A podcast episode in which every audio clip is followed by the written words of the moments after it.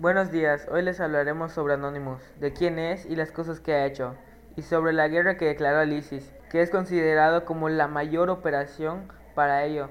Contaremos con la presencia de Luis, de Luis Navarro, Tomás Gómez, Jessica Morales, Lizeth Cárdenas, Enrique Jaime y yo. En estos momentos procederemos la información. El conocimiento es libre, somos anónimos, somos religión, no perdonamos, no olvidamos, esperamos. ¿Quién es Anonymous? Surgido en un comienzo como un movimiento por diversión, desde el 2018, Anonymous se manifiesta en acciones de protesta a favor de la libertad de expresión, de la independencia de Internet y en contra de diversas organizaciones. En sus inicios, los participantes actuaban solamente en Internet, pero entre tanto desarrollan sus actividades también fuera de la red. Asimismo, debido al anonimato, sucede que un único individuo puede producir noticias falsas e introducirlas como supuestamente auténticas del colectivo Anonymous.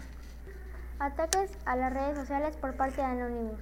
El 9 de diciembre de 2010, Twitter canceló la cuenta de Anonymous y después Facebook eliminó la página de Operation Playback, Operación Venganza, en lo que ya se considera por parte de miembros de Anonymous como una guerra digital para proteger la libertad de información.